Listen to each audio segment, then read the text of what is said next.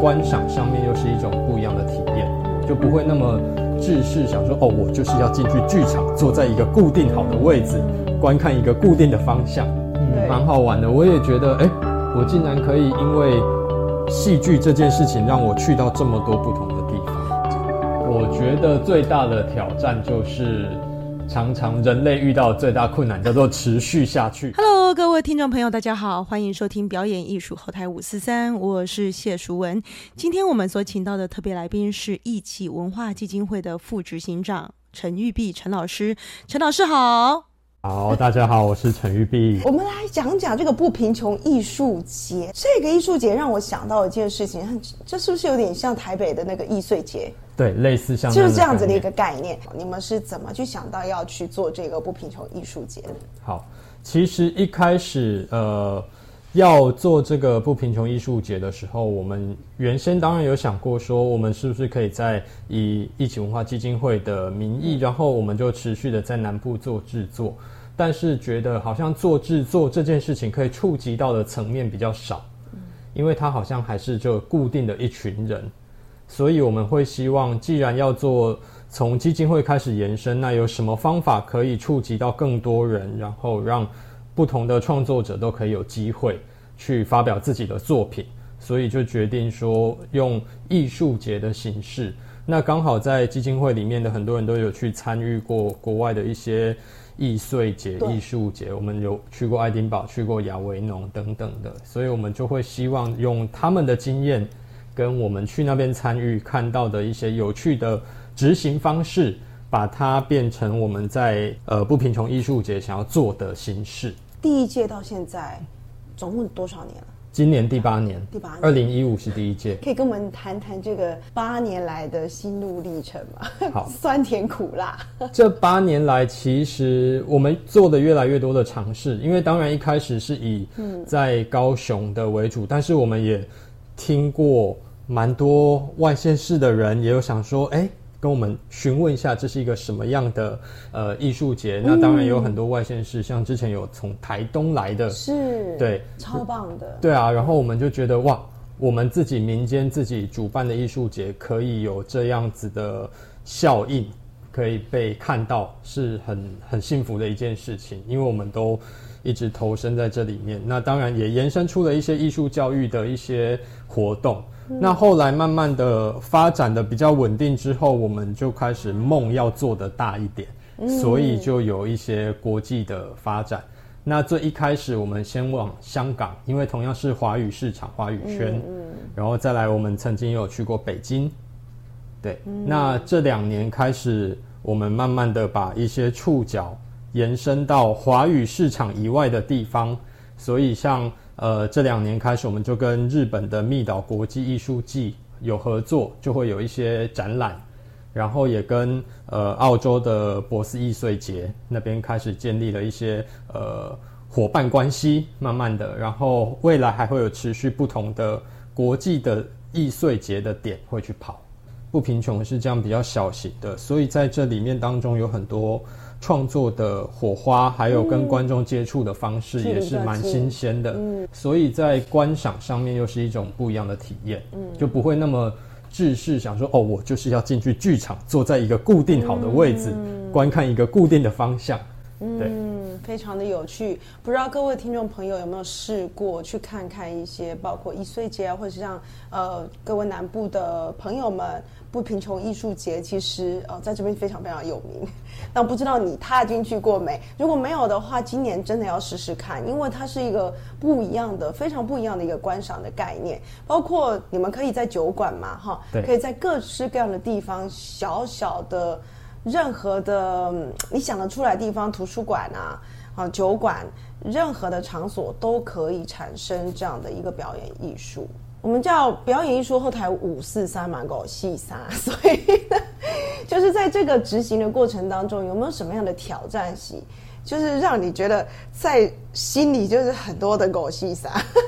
其实办这件事情真的是需要很大的毅力，对然后一定也面临很多的挑战。你觉得最大的挑战是什么？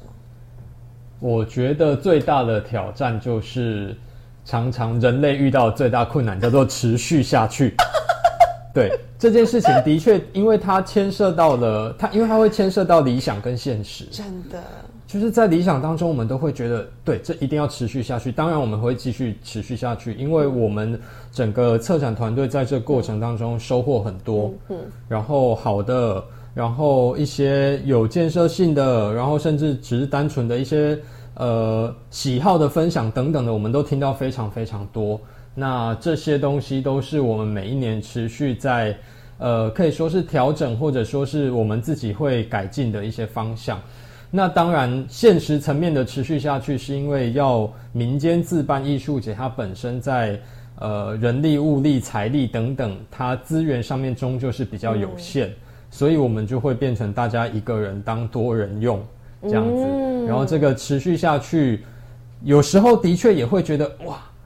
好像有点干，好像有点累，但是后来又想到理想的那一面的持续下去，就会觉得，哎，好像也还是蛮值得的。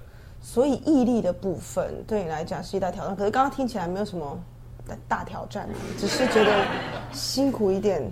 对，是，就是应该是说那个那个挑战，是因为我们大家其实，在整个艺术节从一开始的呃真见，然后到。演出，然后到结案，其实它中中间花了真的就是半年八个月这样的时间，在持续在持续做这些事情，然后在这个持续的过程当中，我们又随时必须要应变新的事情发生。比方说这两年，当然就是因为疫情的关系，对对，所以在一开始去年的征建的时候，因为那时候相对在征建的时候，疫情相对平稳。然后就觉得啊，应该可以，我们小心一点。然后结果突然一个爆发三级，然后就想说，那大家如果还想要做，那我们必须要怎么应变，去协助大家，让他们的创作被看到。所以去年像去年就紧急的把它调整成了线上的模式，这样子。哦，很有趣啊！其实你不觉得，真的人生就是一部没有剧本的即兴剧？对，随时都在。你都必须要随时 on，然后会随时活在当下，随时迎接所有的挑战。对，好哦，那我们来聊聊陈老师好了，因为其实我们之前也谈过戏剧系毕业能做什么啊。陈老师也是戏剧系毕业的，是跟我们聊聊你的背景嘛？好，其实当时跟舒文老师在学校有短短的碰过面啦。对，我是。台台艺大戏剧系的，我台艺大戏剧系。好，对对对对对。然后呢？然后，但那时候没有修到老师的课了。哦，应该是在学校晃过，是不是？对对对对对对。好。那戏剧系毕业，其实我……哎，你是哪一届的？好奇。我是哪一届哦？我忘记。你的同学是谁？我的同学就是四把椅子啊，跟我们班的。四把椅子都你们班的，对对对，我们同班的，哦，好优秀的一届。对，我们班蛮神奇的，很赞很赞。对我们班还有好像还有之前算过，好还有十几个都还在待在剧场，幕前幕后等等的，非常多。对啊，所以那时候，但那时候我其实也是没有想说我会继续待在剧场，因为当然现实层面就是念戏剧系的那一些，但后来。哎，阴错阳差，我就出国念书，继续去念剧场导演。既然你还是出国念剧场，对对对对对，好有勇气。后来呢？然后后来回来之后，就开始想说，那我好像还是可以继续做作品。然后我就觉得，我回来自己的家乡试看看。嗯，对，我就想搬回来高雄，因为我就觉得好像回来也可以做一些什么事。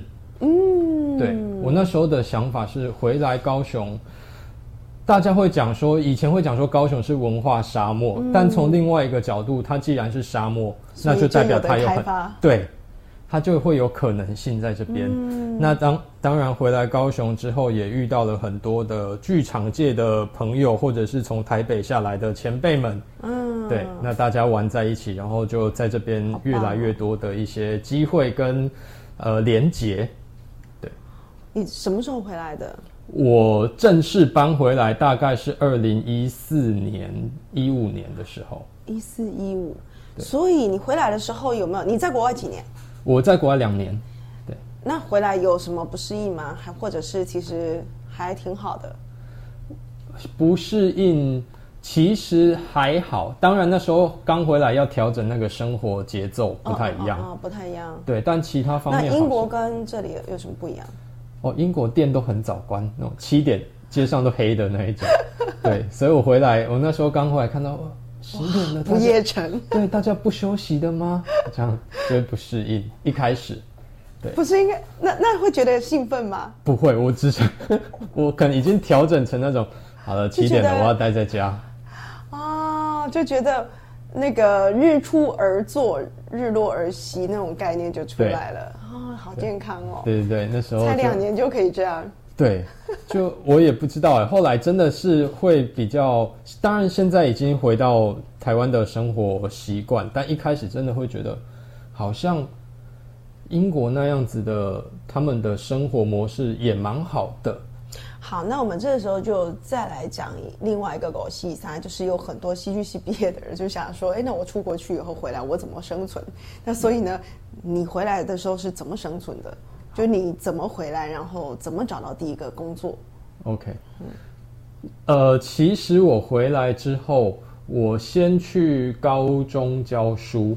哦，对，先你是你有考教师证吗？没有，我去表演艺术科。啊，对对对对，但我待了几个月之后，我就又跑去台北了。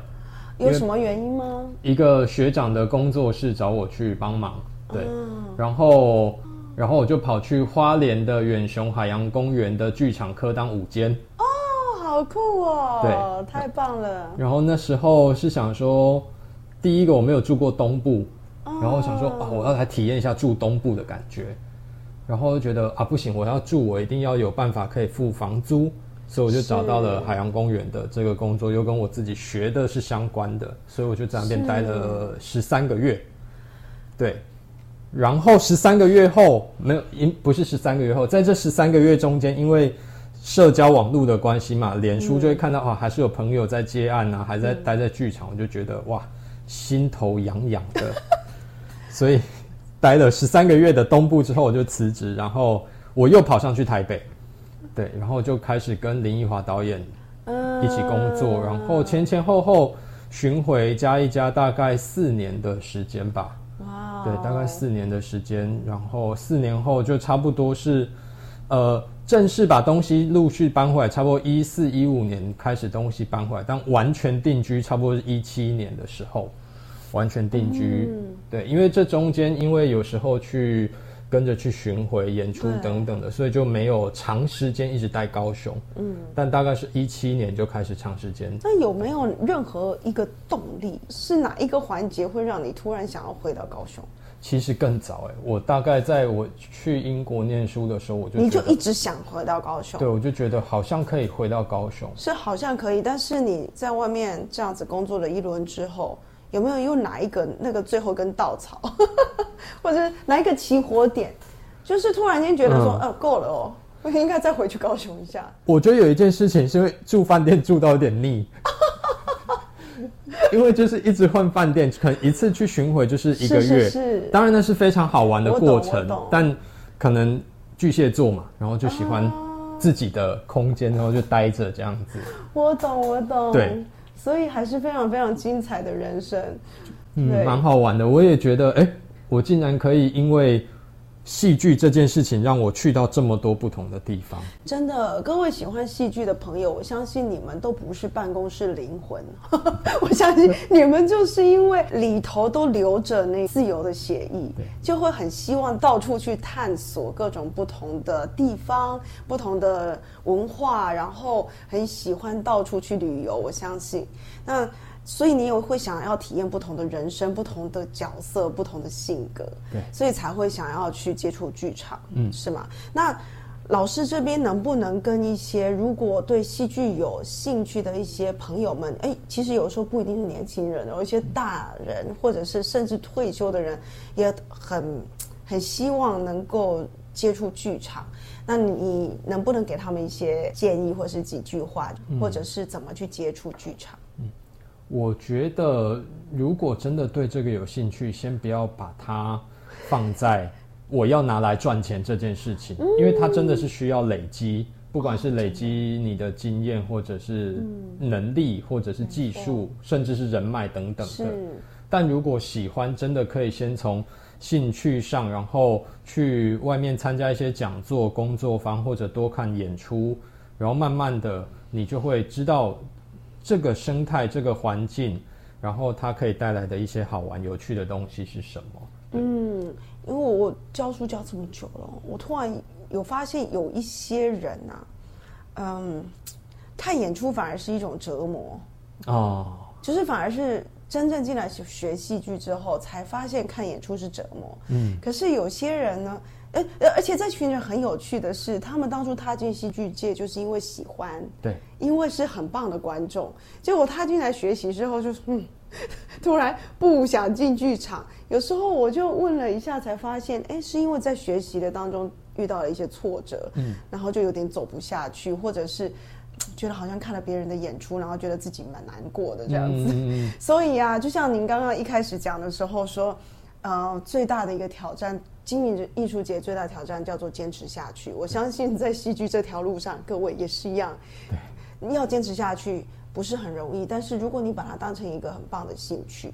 哦我相信是可以让你坚持下去的，因为它可能不是你主要谋生的器具的时候，其实是会为你的灵性带来很大的成长。对那在这一块的话，不知道陈老师有没有什么样的心得？就是从学习戏剧当中，你体会到了人生的什么样的一个哲理？